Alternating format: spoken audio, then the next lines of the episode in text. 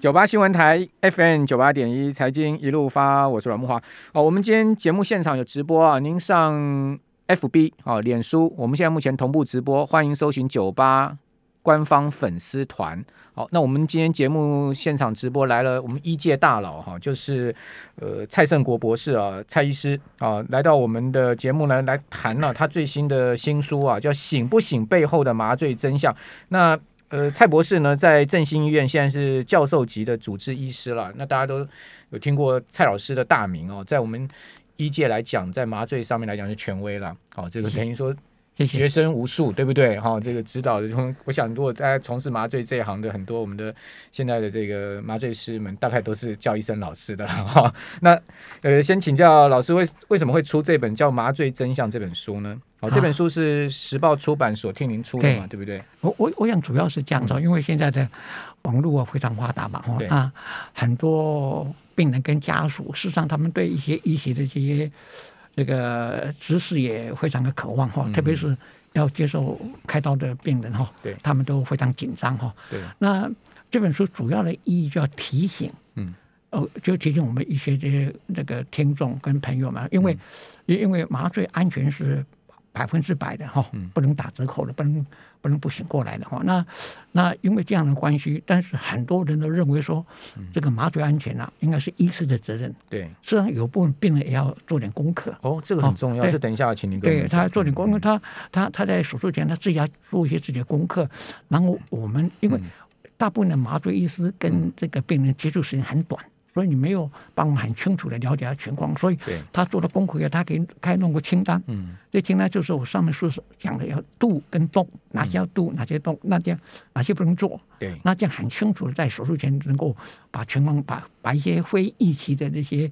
这这些危险性哦，嗯，能够找出来或者把它排除，OK，增加麻醉的安全。所以您这本书其实不但写给医界看，也给写给这个病人，就是说要进手术间的病人。事实上，其实不是只有进手术间才要麻醉哈，我们有一些侵入式的一些呃诊断也是要麻醉，比如说肠胃镜，对不对？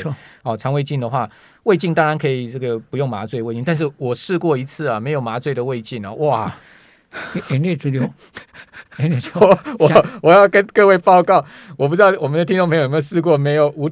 没有麻醉的这个胃镜啊，有的话大家可以在留言板上留言。哇，那真的是非常痛苦啊！眼泪直流吗？对，一根管子这样塞进去嘛。而且你看的非常非常。我看到那根管子这么粗，哇，还没进去就还没进去，我都已经快先吐出来了，这个胃都快翻出来。但真的进去的时候，你真的动都不敢动了，因为一动的话，你就啊，那那个十分钟真的是有够人生难熬的。还有，但是问题就是说，你做肠胃镜麻醉，其实因为一般是静脉注射嘛，对不对？其实也是有一定风险嘛，对不对？所以说，我们还是要去了解这个医病关系。那谈这个呃，之前我先请教老师，就是说麻醉最早的历史可以回推到多久前？最早当然呃，根据呃历史的记载，大概推到华佗了哈。嗯，华佗华佗啊，三国时期哎，在三国在汉朝以前，所以那时候他就叫蒙汗药嘛。嗯，哦，蒙汗药以前武侠小说常常听到。蒙汗药里面在《水浒传》最多了。对，那个晁盖这个智多星啊，智取这个生辰纲哦，还有。还有那个孙二娘啊，孙二娘对，他们都很喜欢用毛对用用嘛。那还有一阵子呃流行叫做迷魂香，嗯，哦就把那迷魂的把迷魂香，但这些都不是很正统。那日本后来哦就日日本叫通仙散，通就是事实上通仙散就是麻沸汤的一种，因为它是都是用洋金花来做的，洋金花洋金花就就是一种一种那个树那个一个花，然后树叶可以提炼这。这个可以口服啦，可以可以抚摸，可以闻的哈。那所以就是老师，你要不要把口罩拿下来，这样会比较好讲话。我反正我有戴，无所谓。OK，好，对对对对。所以这个洋洋，这个洋这个洋金花是最用来最普遍的这个这个麻麻沸汤或通仙散。但是因为这些过去啊，它都没有一个真正这个手术的一个记录。所以就比较传，就是对，没就是史上书史书上记载过。对，日日本好像有一点记载，但后来不见了。那真正的开始是一八四六年，这个一八四六，对这个莫顿画面这个乙醚嘛。对，所以这隐秘就开启了这个麻醉这个世界，所以整个外科才跟着改改改观。因为所以外科进步是完全跟着麻醉进步，因为没有麻醉，外科就停在很早失去这种开刀手呃锯下来这样。所以以前在这就是说最好的外科医师啊，动作要快。所以开刀的时候发现哦，这个开一个病人呢，病人头晕啊，另外旁边的那助手晕啊，因为都是血压都痛的，嗯，没没办法忍受。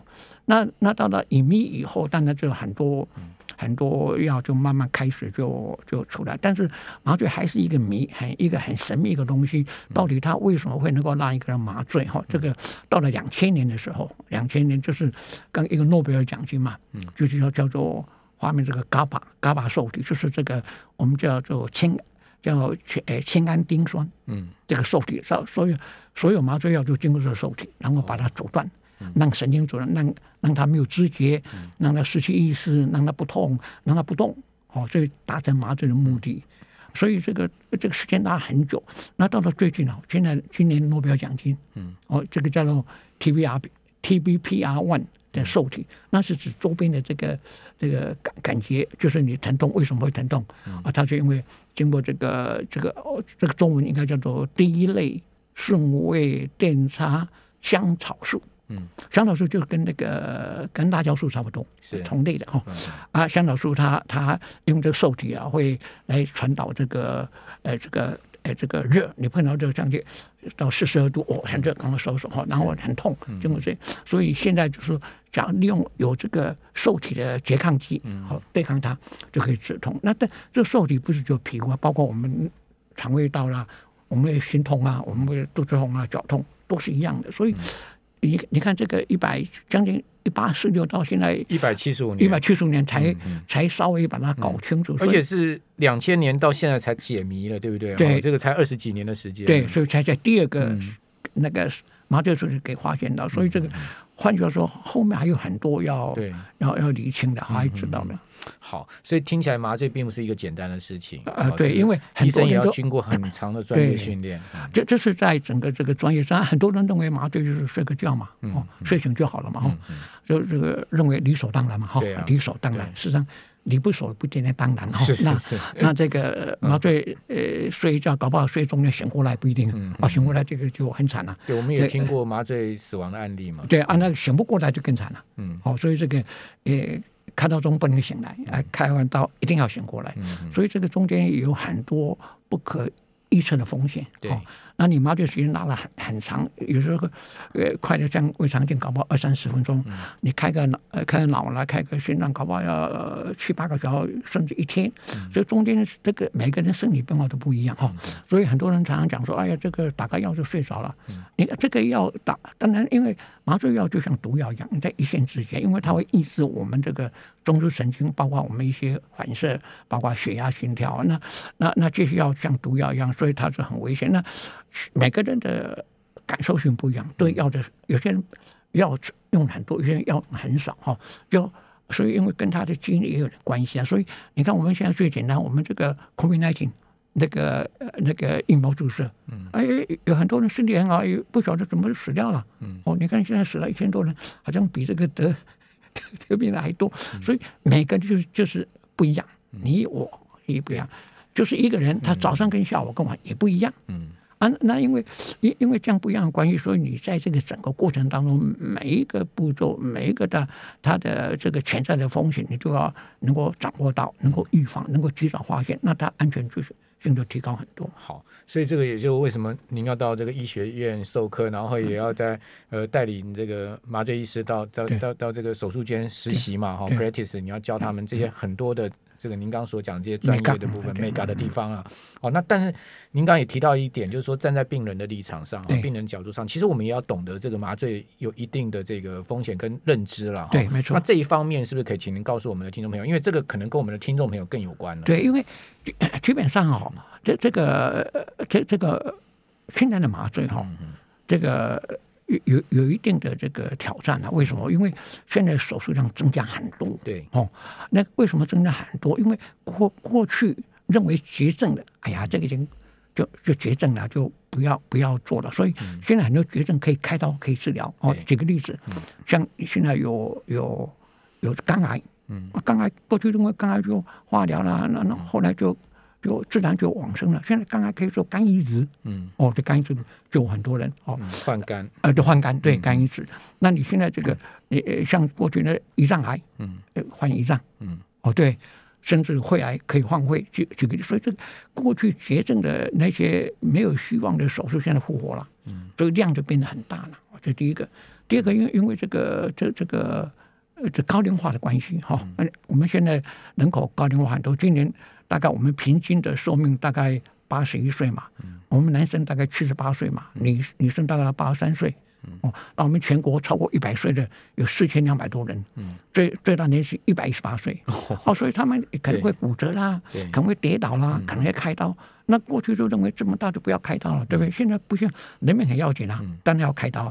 所以这个高龄的这些这这些手术也增加了啊，那量增加，它危险性，因为高龄就是老化，老化就器官退化，所以危险增加嘛。啊，第三个就是刚才。那个阮大哥讲了很多，嗯，不可能手 手术室外面的麻醉增加。好，那呃，老师，我们这边先休息一下。OK，九八新闻台 FM 九八点一财经一路发，我是阮慕华，我们同步在脸书 FB。同步直播，好，欢迎搜寻 News 九八官方粉丝团呢，可以看到我们的直播画面哦。在我们现场的是振兴医院教授级的主治医师啊，蔡胜国蔡博士，蔡医师蔡老师在我们节目现现场哦。那蔡老师出了这本叫《麻醉真相》啊，这个呃很重要啊，因为麻醉下去是要醒来的，但手术中呢你不能早醒，对不对？对，所以这个 很关键了哈。哦，所以大家不要觉得麻醉其实是一个小事啊，其实是让麻醉其实在手术过程中是一个非常重大的一个呃医疗行为了哈。所以他需要很专业的医师啊，来这个在手术间里面哦，再配合。我刚刚还请教老师说，哎，老师您这个还有进手术间吗？老师跟我讲说，你你现在还是天天进去嘛，对不对？对对。好，事实上这个呃，我刚刚也请教老师在广播广播中说，有有很多在医学界。医学院里面，我们其实是教不到的，那必须要在手术间里面的这个用经验来获取嘛，对不对，老师？实在实在的实战的经验，这个其实很重要。因为刚刚老师也讲到说，其实每一个人体质、基因各方面哈，包括他的这个过敏啊，各方面都不一样，哦，所以他没有一套完全的麻醉 SOP 啊，哦，那呃，至于说对于这个一般的接受手术哈，或者说检验要麻醉了，我们其实要。知道现在目前的这个，我们也要去了解麻醉这件事情哈，因为现在这个刚刚老师有提到三点嘛，这个现在手术量很大哈，这个麻醉可以讲说这个疲于奔命了哈。第二个呢就是高龄化的问题，第三个呢就是手术室外的麻醉行为也很多，对不对？像这个无无痛胃肠镜，刚才主持人讲了哈，那我我前几天有个九十九十九十几岁的一个老伯伯，他要做无痛胃肠镜，嗯。这个我总共讲十几分钟，但是这个风险是一样的。那他自己他他看过这个书，他说：“哎，他说呃，他说我我有这个心脏有主主动脉瓣膜的回流。”哦，他就自己先先告诉你哦。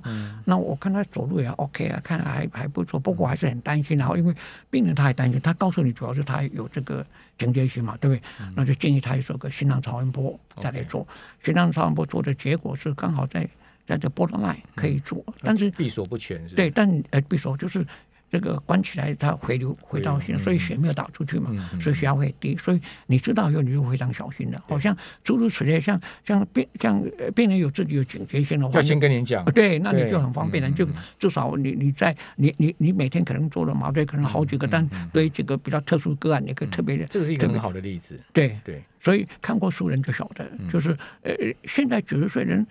去开刀做做手术人很多哎，嗯，对，这根本必须做这个我做身体身体检查那更多了，对不对？我、嗯、我们很多的大肠有问题啦，胃有问题啦，所以这些东西虽然说看个，所以手术有大小，嗯，麻醉没大小，嗯，哦，没有说而且小麻醉哦，你说我用小麻醉几分钟，我我我我发现这个很多去做肠胃镜的朋友们哈、哦，他们醒来哦，第一句话就说，我问他说，第一句话他问说，哎，哎，做完了。嗯，哎，这好像做完了，对，好像我裤子都还没脱，怎么做完了？哦，所以，所以 完全无意识，哎，完全无意识，所以也代表说这个麻醉很神秘，让你在那个时段啊，你你跳脱这个空间时间哈，所以醒来又。一切烦恼都没有，而且完全不会做梦的，完全不会。对我我妈这个我知道，醒来很舒服，特别叫你很忙，睡得很沉啊，睡得很沉啊，叫真的舒服。对，所以才会迈克杰森才会去打那个药，打到后来每天靠这个药来睡觉嘛。所以这没办法的事情。他已经上瘾了，上瘾已经上瘾，所以这个也是我们要注意的。尤其你很多很很多老年人，他他吃了很多安眠药，对，他有酗酒。所以它这个需要麻醉的量就要更大，就要更大。那更大的话，你相对你就变成毒药了嘛。所以你要很小心去去 handle 这东西。事实上，事实上，所以手术前麻醉前你要避免喝酒啦，对不对？你这个你要戒烟呐，你你必须要做一些这个呃增加心肺活动的活动啊，走走路不能躺在床上啊，哦，走走路啦，然后你要把你的慢性病要自己要知道你控制到什么程度，你有高血糖、有高血压，有有很多嘛，你要自己做个清单，每天有个记录，哎，我现在控到什么程度？假如还有失控的部分。那要加强的治疗哦，请可以假如你这个血糖一直很高，一直没办法达到很稳定，你要请请新陈新陈代谢科的医师帮忙看一下。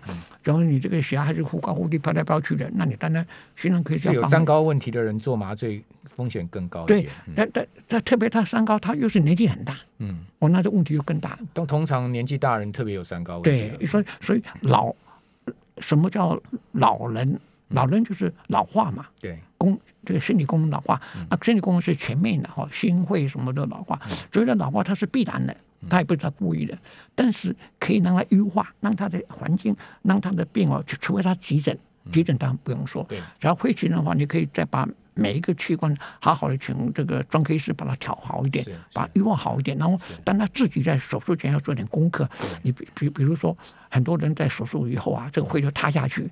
因为会疼痛不敢呼吸，嗯、所以你要开刀前要拿那个那个肺肺容量计来吹，有个球啊，对，呼吸练习了，对自己要练习，因、嗯、因为讲起来很容易啊。你说你要练开刀前吹很好，嗯、等到开完刀什么都不会吹了，因为对啊，痛的不敢吹了。而且你要咳痰要排出来、啊。对对，所以所以讲都很容易，但是他们说，哎，你看我吹，你看我吹这么高，嗯、我说你还不要太太高兴，你开完刀你就吹不起来了。对，其实蔡医师讲到这一段了哈，就让我想到我妈妈开那个呃瓣膜置换手术 那一段时间，在急诊室里面，完全又把我的经验给换回来。所以说，基本上就是说这个。呃，这些这些事情你不经历，大概都不知道。对，那经历了，其实你就会知道。但是呢，你有书可以先看一看，然后就是说你要进手术室。不过我觉得在医院手术室里面的麻醉风险可能还低一点。我觉得，我觉得真正高的，因为毕竟医院里面还还有很多急救设备嘛，各方面对啊。而且专业的这个麻醉医师都在 stand by 嘛哈。但我觉得手术外的麻醉才是最大的风险。比如说现在医美，抽脂很流行，对不对？抽脂我就看到新闻说，哎呀，抽脂麻醉死掉了。对，哦，这个。呃，您在医界这么久，您看到现在这样的一个医美啊，这些呃手术室外的麻醉行为啊，您您的看法是如何？我我想这个，我其实我们这个卫生主管机关早就发现到哈，嗯、而且这个案子很多，投诉也很多哈，所以他们早就在二零一五年六年前定了一个叫做特管办法，嗯，就是在规定，哎，规特管规定医美特管有八种手术啊，嗯。一定要上全身麻醉的，OK，哦，在开刀里面上。例如是哪一些？抽脂我知道是要全身麻醉。抽脂啊，什么面颌矫正啊，哦，在诸如此类有八种。呃，那一般的、一般的，他们认为小手术啊，认为小手术拉拉皮啦、打打斑然后，那那要给麻醉药，他有规定，你要给麻醉药。不能给这个牛奶针，牛奶针它把它列成第四级的管制药，必须要麻醉医执行。哈，它只能给一些安眠药。对，但你给安眠药的同时，你必须要，你不能自己给药自己做麻做手术，你必须要另外一个人来来给药，一个人看着看着病人，那我我你一个人做手术，那那最近不是有个缩胸手术吗？对，那那后来给给给好像判了几年，他就自己做缩胸，自己又给麻醉，所以你没办法控制病人。想去省掉一个人的这个，但是你重点那个病人变化你都。看不到啊，你根本没，因为你你在专心你的手术，所以现在规定你必须要另外一个医生受过这个训练，然后他可以帮你再做。所以要去医美的这个自己也要知道这一些了，对不对？他们我你才你才能去说，哎，这个这个医美诊所到底是合不合格嘛？但是你病人自己要晓得啊。对啊，就就我的意思就是说，病人自己要晓得。这个书上就会给你一些对一些告知的这些东西，这样好。所以听众朋友听到这边就知道了，所以说我们对我们自身的医疗的权利了哈，好，以及我们在呃进行医疗手术啊，或者说这种吹侵入式要麻醉的这种呃这种检查，我们自己也要知道我们的体况，好，跟医生充分的沟通之外呢，我们也要知道说我们该注意一些什么细节，好，那这样子我相信我们在手术和接受检查的时候，我们就可以更安全了。对，没错，那也是这本书的意义了哈。非常谢谢呃这个蔡博士蔡医师来到我们节目。